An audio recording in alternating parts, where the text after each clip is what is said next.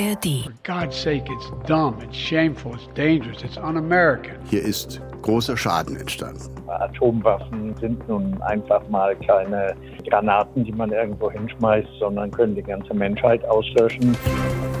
News Junkies. Verstehen, was uns bewegt. Ein Podcast von RBB24 Inforadio.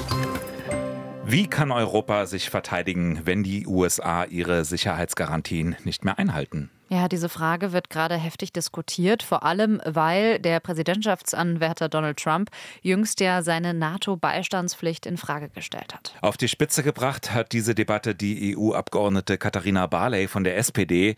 Sie warf jüngst den Gedanken an Atomwaffen für die EU in den Raum und wurde dafür auch prompt scharf kritisiert. Ja, ein Thema, das wahrscheinlich auch bei der Münchner Sicherheitskonferenz besprochen wird. Die startet heute.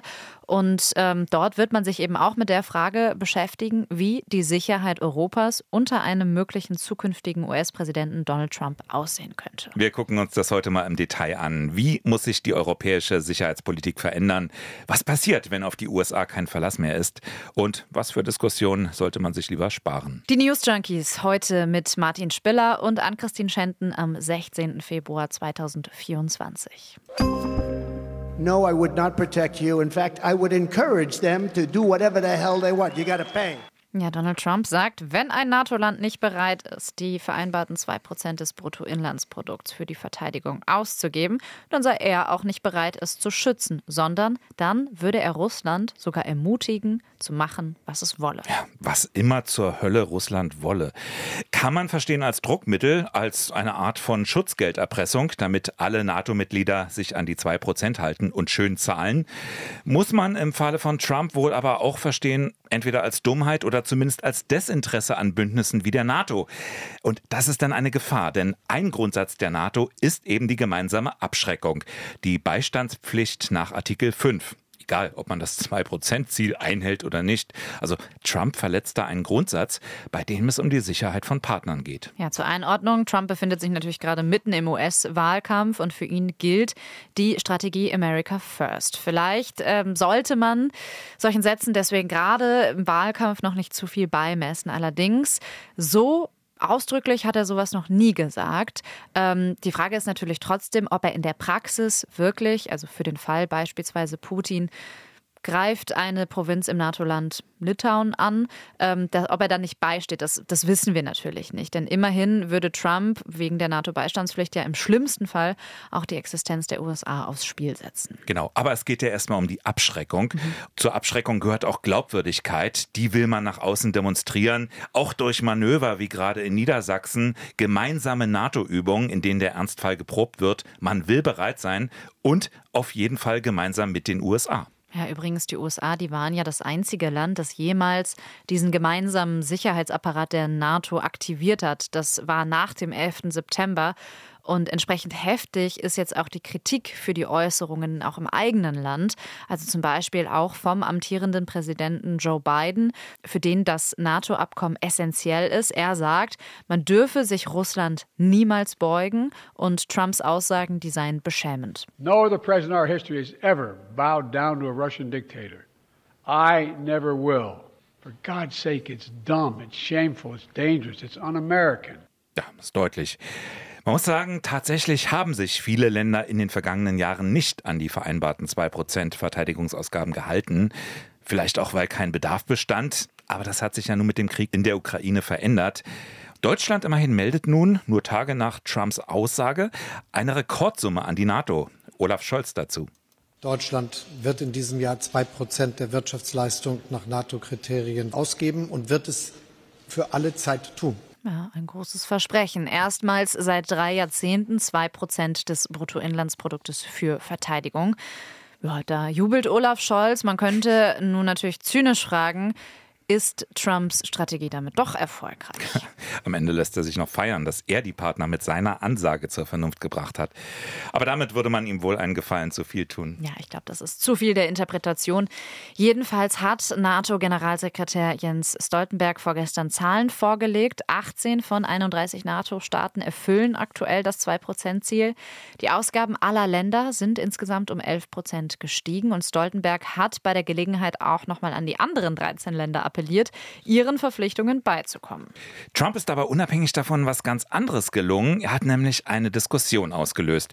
Er führt uns vor Augen, auf die USA muss nicht bis in alle Ewigkeit Verlass sein. Ja, wobei wir das ja auch schon ein bisschen kennen aus der vergangenen Amtszeit von Trump. Also es ist jetzt nichts, was überraschend kommt. Ja, aber selbst wenn Trump nicht der nächste US-Präsident wird, ob die Demokraten in einer Zeit nach Biden langfristig so auf der Transatlantiklinie bleiben, das wissen wir ja auch nicht. Also ist es besser, sich jetzt vorbereiten, vorzubereiten, auch strategisch. Eines eben der auch ganz großen Themen, die ab heute auf der Münchner Sicherheitskonferenz diskutiert werden. Genau, die wurde bis vor zwei Jahren von Wolfgang Ischinger geleitet. Und im Interview mit dem NDR-Info-Podcast Streitkräfte und Strategien hat er zum Auftakt der Konferenz an die schwierige Sicherheitslage in Europa erinnert.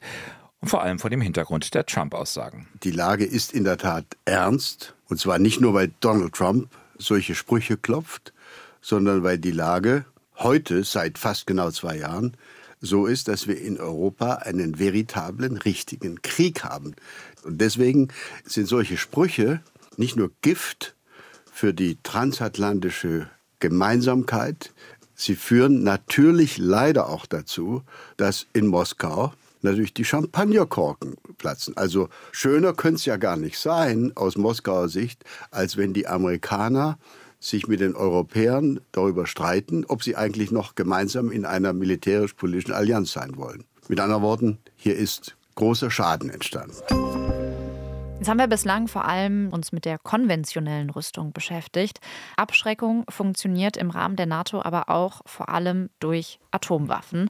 Und da sind es bislang vor allem die Atomwaffen der USA. Genau. Also nur mal zum Vergleich. In Sprengköpfen gerechnet. Großbritannien, die haben das ganz offiziell veröffentlicht. Das sind 225, alle auf U-Booten stationiert.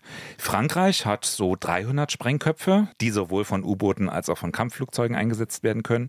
Ja, und die USA 3750. Sind die auch in Europa stationiert? Äh, naja, da haben sie insgesamt weniger als die Franzosen und Briten zusammen, aber sie haben eben auch interkontinental einsetzbare Waffen, also Raketen mit ganz großer Reichweite auf Schiffen, auf U-Booten, die eben auch aus großer Entfernung eingesetzt werden können. Was passiert nun, wenn die USA sich eben zurückziehen, als Sicherheitsgarant ausfallen?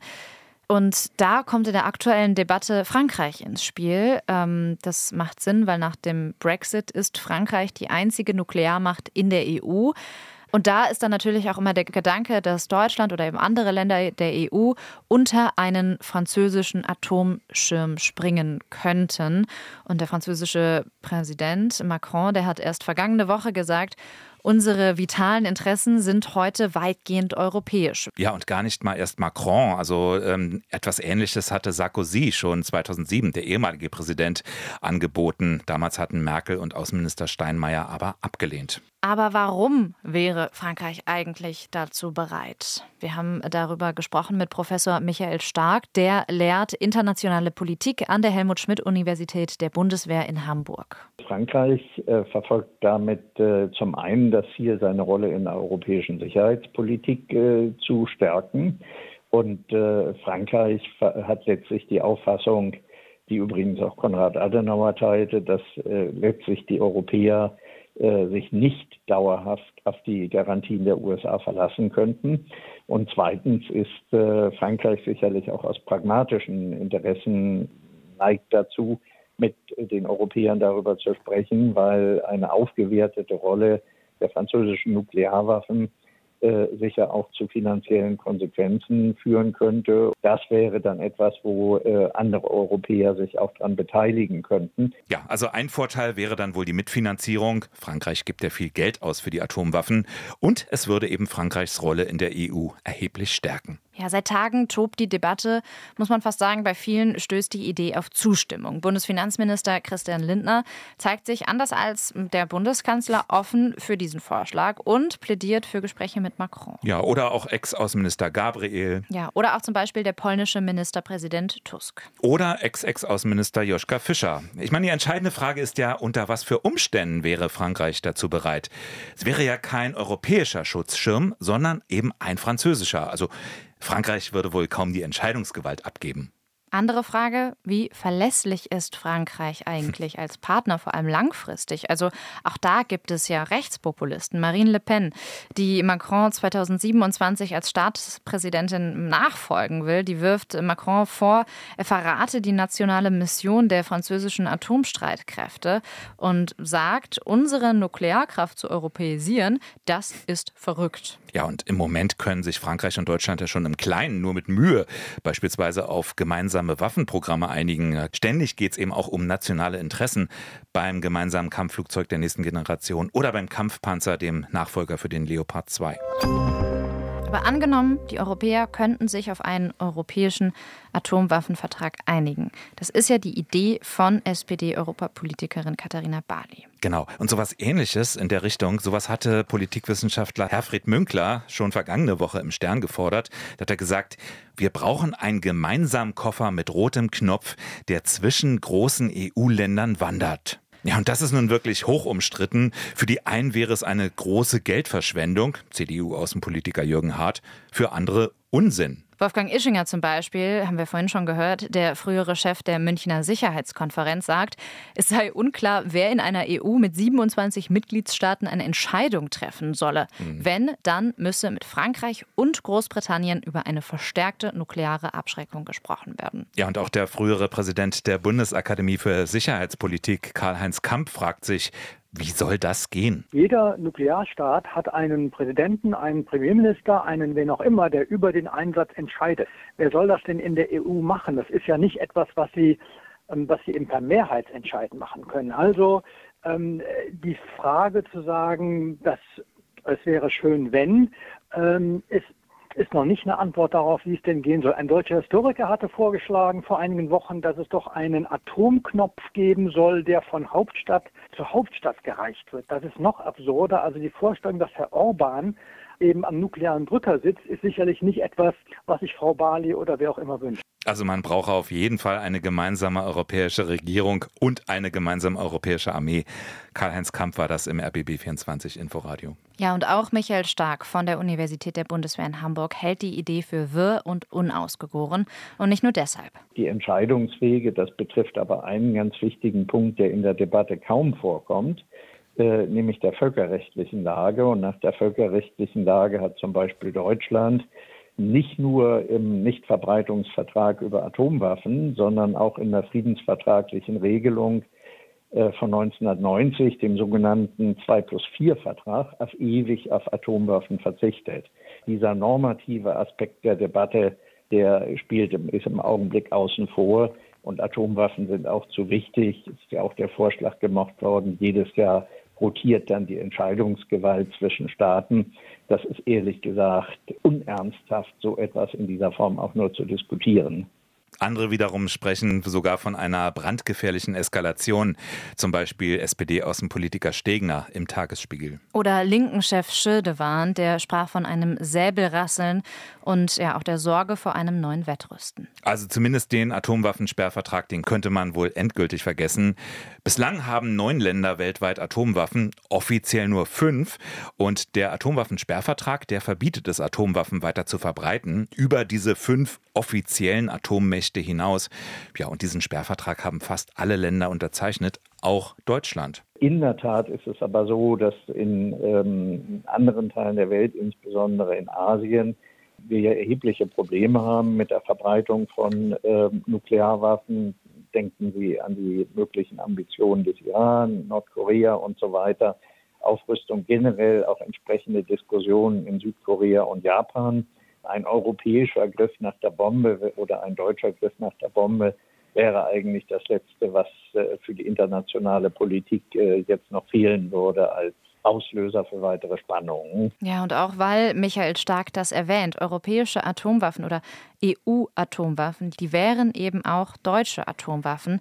Und das ist natürlich noch komplizierter. Genau, müssen wir uns mal kurz anschauen, warum. Deutschland hatte schon 1954 den Verzicht erklärt, in Person von damals Bundeskanzler Adenauer, auch aus der deutschen Geschichte heraus. Ja, und in den Pariser Verträgen ist das dann auch festgelegt. Sehr zum Missfallen übrigens des späteren Außenministers Franz Josef Strauß. Der legte schon drei Jahre später Pläne vor für eine atomare Bewaffnung der Bundeswehr. Also die Idee wäre zumindest gar nicht so neu. Aber, wie erwähnt, Deutschland hat den Atomwaffensperrvertrag unterzeichnet, den 2 plus 4 Vertrag. Also Deutschland müsste aus mehreren Verträgen aussteigen. Und ja, da wären wohl selbst unsere Nachbarn mehr als skeptisch. Jeder Deutschland würde damit von einem geachteten Mitglied der internationalen Gemeinschaft zu einem ähm, Regelbrecher, der keine Vorbildfunktion mehr in der internationalen Gemeinschaft hat. Ein solches Szenario kann ich mir wirklich nur in dem extremsten aller Fälle vorstellen. Die Bundesrepublik hat aber mit den USA eine sogenannte nukleare Teilhabe vereinbart. Also im Kriegsfall fliegen deutsche Kampfjets in Deutschland stationierte US-Atomwaffen zu ihren Zielen. Genau, noch gilt ja die Beistandsgarantie. Und deshalb sieht Michael Stark jetzt auch gar keine Notwendigkeit für Schnellschüsse. Er setzt weiterhin auf die Kombination aus den eben noch bestehenden Garantien der USA, verbunden mit den französischen Atomwaffen. Die allerdings, die könnten notfalls auch an Bedeutung gewinnen. Es ist äh, durchaus denkbar, dass im Zuge einer zunehmend unberechenbaren werdenden USA unter Trump äh, eben tatsächlich eine Aufstockung der französischen Nuklearwaffen erfolgt und äh, dass diese französischen Nuklearwaffen dann als Sicherheitsgarantie auch zur Verfügung stehen.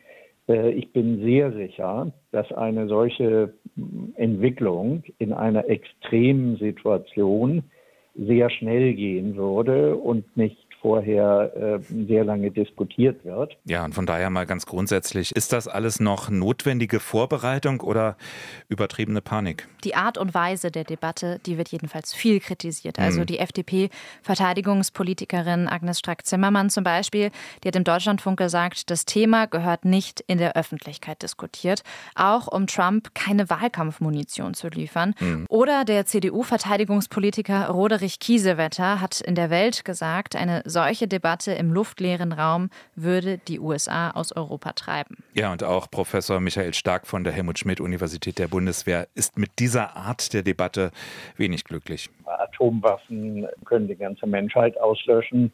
Und äh, es ist nicht unbedingt zielführend, äh, teilweise auch mit halben Sachkenntnissen, äh, alle möglichen Alternativen jetzt zu äh, diskutieren in so einer spannungsgeladenen äh, Lage wir können ja davon ausgehen, dass das in Moskau auch alles verfolgt wird und das bietet natürlich das Bild eines Hühnerhaufens.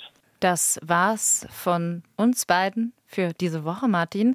Ähm, die News Junkies gibt es wieder nächste Woche Montag und wir wünschen euch damit ein schönes Wochenende. Macht's gut. Tschüss. News Junkies. Verstehen, was uns bewegt. Ein Podcast von RBB24 Inforadio.